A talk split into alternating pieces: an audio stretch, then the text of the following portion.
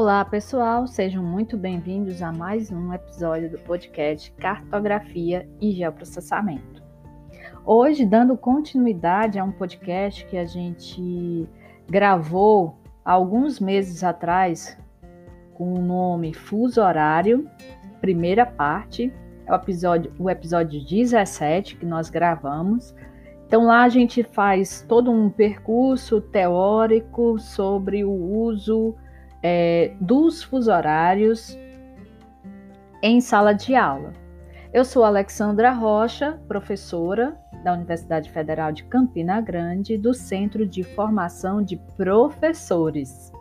Então, dando continuidade a esse tema do ensino dos fusos horários nas aulas de geografia, sempre que você for trabalhar coordenada geográfica, você vai tocar nesse assunto de fuso horário. Por quê?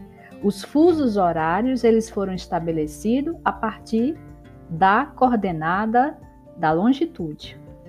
Então, o tema dos fusos horários é um dos mais importantes para a gente correlacionar o tema rotação da Terra, fenômeno de dia e de noite e suas implicações nas atividades cotidianas das pessoas, tanto na escala local, quanto na escala regional, quanto na escala global. Então, quando a gente fala em sala de aula de diferenças horárias, quando a gente consegue visualizar porções claras e porções escuras do dia representada em uma esfera e em um cilindro, tudo isso a gente vai conseguir explicar melhor o tema de fuso horário. Quando a gente usa um cilindro em sala de aula e quando a gente usa também a esfera. Então, para o auxílio do ensino dessa temática nas suas aulas de geografia, porque eu estou falando com futuros professores de geografia. Essa disciplina de cartografia, é, de cartografia básica que nós temos na Universidade Federal de Campina Grande, ela é ofertada no segundo período, tá? Então é a linguagem também do professor está relacionado com o grupo de alunos que irão ouvir esse podcast, ok? Então, quando eu tenho o auxílio do ensino do fuso horário nas aulas de geografia, há disponível para os professores projeções bidimensionais e projeções tridimensionais, para que você possa trabalhar essa temática, tá bom? Então, a primeira notícia, tá? De modelo esférico para fuso horários ocorreu aqui no Brasil em 1998 a gente teve um congresso da Associação de Escolas Particulares em São Paulo. Naquela ocasião, houve uma comunicação oral sobre o resultado de uma atividade escolar acerca da leitura e da interpretação do livro A Volta ao Mundo em 80 Dias, do Júlio Verne, cujas expositoras eram duas professoras, uma professora de geografia e uma professora de língua portuguesa. Então, elas exibiram um modelo esférico para trabalhar fuso horário. Eu não tenho como citar o nome das professoras nesse podcast, porque a organização do evento não produziu os anais do evento. Então, é, se sabe que desse trabalho, mas não sabe o nome das autoras, porque não tem né, os anais do evento. Em 1987, Jenks e Ben também fizeram um modelo para se trabalhar fuso horário em sala de aula. Eu volto a, a esse modelo daqui a pouco. Então, entre 1913 e 2008, por exemplo, uma curiosidade sobre o Brasil, particularmente sobre o estado do Acre e a porção noroeste do Amazonas, adotaram o fuso horário menos 5, ou seja, atrasado 5 horas em relação a Greenwich e 2 horas atrasado em referência a Brasília. Então, em 2008 foi aprovado um projeto parlamentar no Senado do Brasil para incluir o Acre no fuso horário menos 4, que está em vigor. Após protestos políticos populares, houve um referendo em 2010 a respeito desse assunto. Então, a maioria da população, 57% da população do Acre, diz que queria a volta do fuso horário menos 5. Só que O Tribunal Regional Eleitoral comunicou a decisão popular ao Tribunal Superior Eleitoral e esse encaminhou ao Congresso Nacional um comunicado para que fosse elaborada uma lei para devolver ao Acre a posição de integrante do fuso horário menos 5. Em 21 de dezembro de 2011, a Presidência da República vetou esse projeto de lei, aprovando no Congresso Nacional que restabelecia o Acre no fuso horário menos 5. Então, dessa maneira, o Acre permanecerá no fuso horário menos 4 apesar da, da contrariedade né, da vontade popular. Então, por muitos séculos, a contagem das horas elas é, eram realizadas da observação do movimento diário aparente do Sol no céu, principalmente pelo uso do relógio de sol. Porém, isso levava um problema da determinação da hora do meio-dia, que é associada à passagem do Sol pelo meridiano local e, portanto, variava de uma cidade para outra.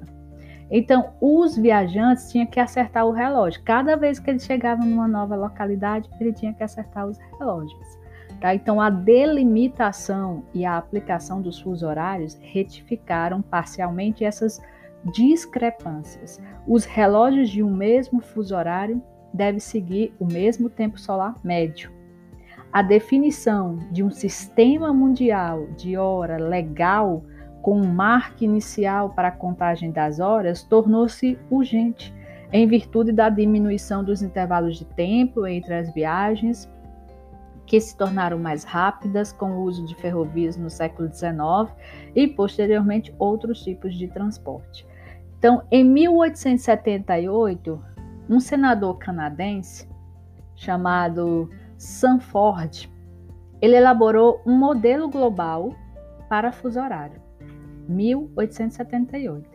E em 1883, as linhas de trem dos Estados Unidos passaram a utilizar esse sistema de fuso horário.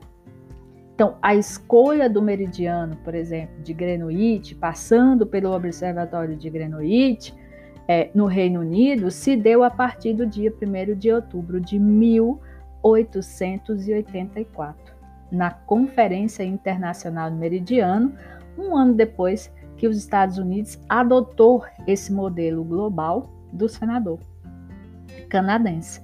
Então, nessa Conferência Internacional do Meridiano em Washington, nos Estados Unidos da América foi uma ocasião em que essa decisão foi apoiada por representantes de 26 países, contrariando as pretensões dos franceses em restabelecer o meridiano inicial no Observatório de Paris, o que demonstra ter sido essa deliberação meramente política, tá? Então, é, se a gente for olhar para a história, os locais da longitude ao longo do tempo, a gente vai perceber que ele já esteve situado no Cabo Verde, já esteve situado nas Ilhas Canárias, na Espanha, já esteve situado na ilha de São Miguel, em Portugal, já esteve situado em Roma, na Itália, por mais de uma, é, de uma vez, é, já esteve situado em Copenhague, na, na Dinamarca,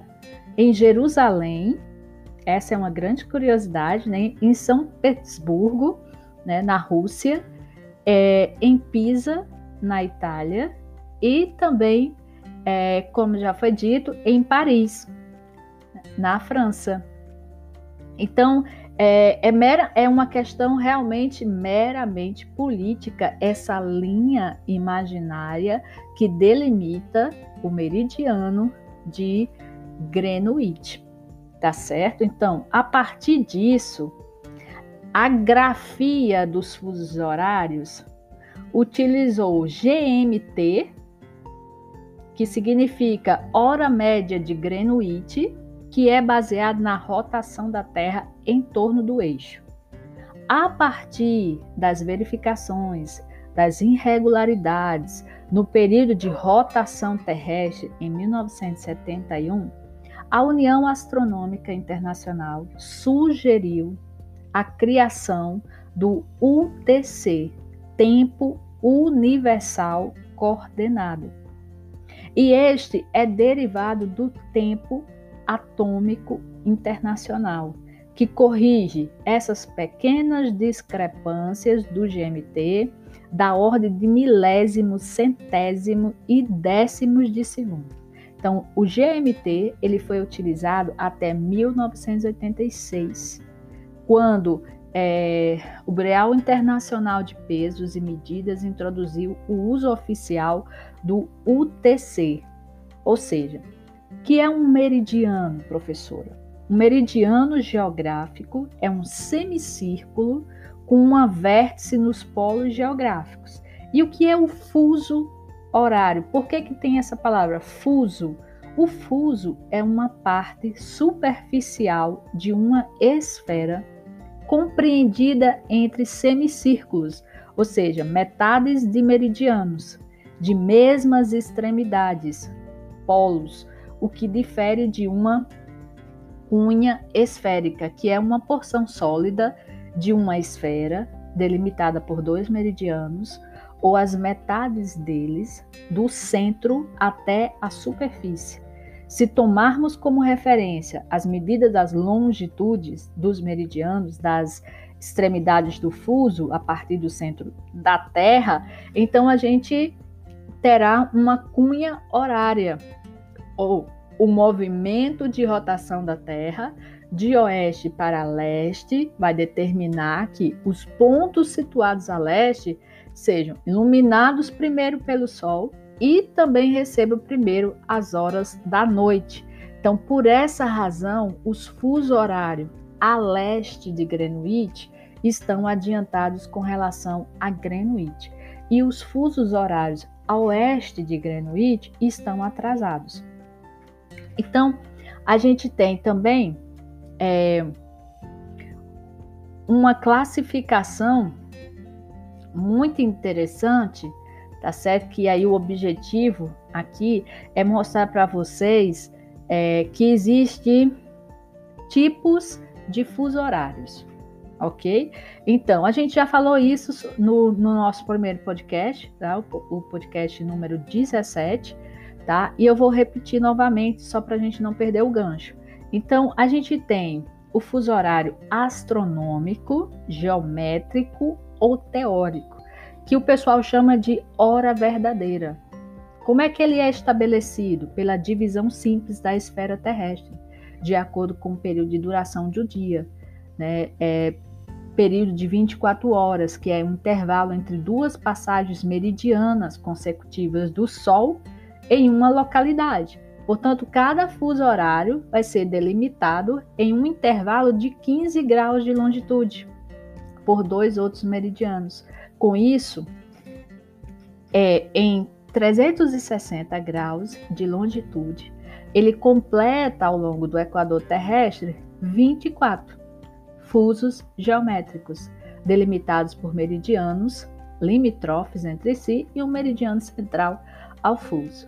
Um outro tipo é o político, o civil, que o pessoal chama de hora do fuso ou hora legal, que é estabelecido por acordos, por conveniência política, o que faz com que as divisas estaduais, as fronteiras territoriais, delimite determinadas porções diárias pelos fusos horários em todos os países.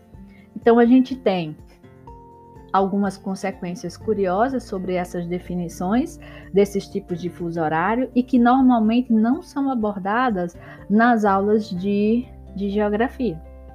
Por exemplo, é, tem uma tabela é, que, que fala sobre o número do fuso e a designação horária. Tá? Então essa tabela ela foi estabelecida em 1984 então, ele considerou o seguinte: Os fusos horários, cujas delimitações se baseiam na hora verdadeira, portanto, existem 24 fusos geométricos, um dos quais é dividido em duas partes, perfazendo 25 fusos horários, 23 no intervalo de 15 graus de longitude e um dividido em dois fusos horários com 7,5 de longitude, totalizando 25 fusos horários. Então, nessa tabela, se a gente for denominar o número do fuso horário, a gente é, pensaria da seguinte maneira: para leste, você terá o fuso mais um, mais dois, mais três, mais quatro, até você chegar ao fuso mais doze. Para oeste, você terá o fuso menos um, menos dois, menos três, até você chegar ao fuso menos doze. Se você vai caminhar para leste, você acrescenta uma hora porque a cada 15 graus você tem uma hora. Se você estiver caminhando para oeste, você vai diminuir uma hora e você vai ter a referência central, que é o meridiano zero. A designação zonal seria estabelecida pelas letras do alfabeto. Portanto, se eu estou no fuso mais um, é adotada a letra A, se eu chego no fuso mais 12, é adotada a letra M. Se eu chego no fuso menos 1, é adotada a letra N. E se eu estou no fuso 0, é adotada a letra Z. Tá? Então, é, fazendo essa, essa metodologia, ele conseguiu dividir direitinho toda essa extensão longitudinal né, para essas denominações para cada um dos fusos horários da Terra. Uma outra questão é que, ao longo do tempo histórico também, a gente teve que determinar um emprego de divisões de fusos horários e que essas horas deixaram de existir, tá? Por é, é, falta de uma conformidade política, né? Então, é, elas simplesmente deixaram de existir. Existiam horários do tipo 8 e meia, é, 25 minutos, 20 minutos, 30 minutos. Então, isso deixou de existir em, em vários lugares e, e, hoje a gente tem outros tipos de denominações. Né? Atualmente são aplicados fusos de meia hora, três quartos de hora e até maiores. Né? Do que mais 12, por exemplo. Então, uma outra curiosidade é quanto à Antártida, na qual se aplica o horário de Greenwich para o meridiano inicial. Então, é comum que as bases científicas instaladas no continente adotem o horário padrão oficial do país sede da base. Um outro fato importante é que a determinação do meridiano de Greenwich meridiano zero, também se fixou o antimeridiano de Greenwich, longitude 180 graus, igualmente conhecido como linha internacional da mudança de data, que atravessa de norte a sul o Oceano Pacífico. Então, as localidades situadas a menos 7,5 graus de longitude, a oeste da linha internacional de mudança de data, Tá? Então a gente tem as longitudes mais 172 graus e 30 minutos, 179 graus, 59 minutos, 59,99 segundos. Então possui as horas adiantadas em 24 horas com relação às localidades situadas a menos de 7,5 de longitude, que está lá no fuso menos 12, a leste dela, numa longitude entre menos 132 graus 30 minutos, menos 139 graus 59 minutos e 59 segundos. Então, essas são algumas curiosidades. É, vamos imaginar, eu vou retirar um exemplo para vocês de um dos melhores artigos que eu conheço para trabalhar em sala de aula, é, falando sobre fuso horário. E nesse artigo ele ensina você a fazer um modelo tridimensional é, para trabalhar, certo, fuso horário é, em, em sala de aula. O artigo tem como título Aplicação de modelos tridimensionais para o ensino de fuso horário. É do professor Paulo Henrique Azevedo Sobreira. É um artigo muito interessante que foi publicado na Revista Latino-Americana de Educação em Astronomia no ano de 2012. O professor é doutor em Geografia Física e é professor da Universidade Federal de Goiás. Algumas dessas questões é, bem interessantes que eu estou mostrando para vocês, eu também retirei desse artigo dele e tem uma, uma, um exemplo que ele colocou é, muito, muito legal de um navio. Né, que se um navio submarino ou um avião atravessar a linha internacional de mudança de data, de leste para oeste, por exemplo, a partir dos atóis desabitados, é, para mais 12, você está no UTC menos 12 para o UTC mais 12. Então, essa embarcação, a aeronave, ela vai pular 24 horas e perderá um dia no calendário, mas estará no mesmo horário, porém no dia seguinte. Então, o presente estará na data de amanhã. Então, se ocorrer a travessia no sentido oposto, de oeste para leste, a tripulação iria recuperar o dia perdido, ou, em outras palavras, o presente estará na data de ontem. Lembrando que um dia de 24 horas é formado por 86.400 segundos. Então, é fundamental compreender que durante 86.399 segundos de um dia coexistem duas datas, caso você tenha que enfrentar aí essa questão de passar pela linha internacional de mudança de data, tá? Então, é, é muito interessante esse, essa temática né, dentro, de, dentro da sala de aula, a forma como você vai trazer e a forma como você vai trabalhar esse conteúdo com os seus alunos, certo? E a forma como você, que é aluno de geografia, professor em formação, certo? Vai conseguir compreender né, sobre esse tema interessante. Lembrando que o livro O Prêmio da Longitude vai traçar exatamente sobre todo o processo de dificuldade metodológica que se teve para se conhecer, para chegar a essa coisa que hoje na nossa cabeça parece muito simples. Ah, então é, depois que os caras conseguiram calcular a circunferência da Terra, sabendo que a circunferência tem 360 graus, depois que os caras conseguiram dividir o tempo em 24 horas, e aí se eu dividir 360 por 24, eu tenho 15 o valor. Então esse valor pode ser estabelecido para cada um dos fusos. Eles dividiram a Terra, portanto, em 24 fusos, correspondendo a essas 24 horas é, estabeleceram um meridiano central, 12 fusos para leste e 12 fusos para oeste.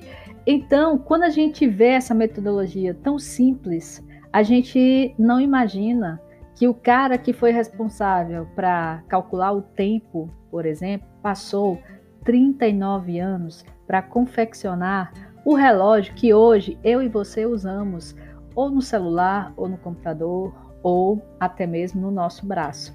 Então, essa foi mais uma aula né, sobre fuso horário.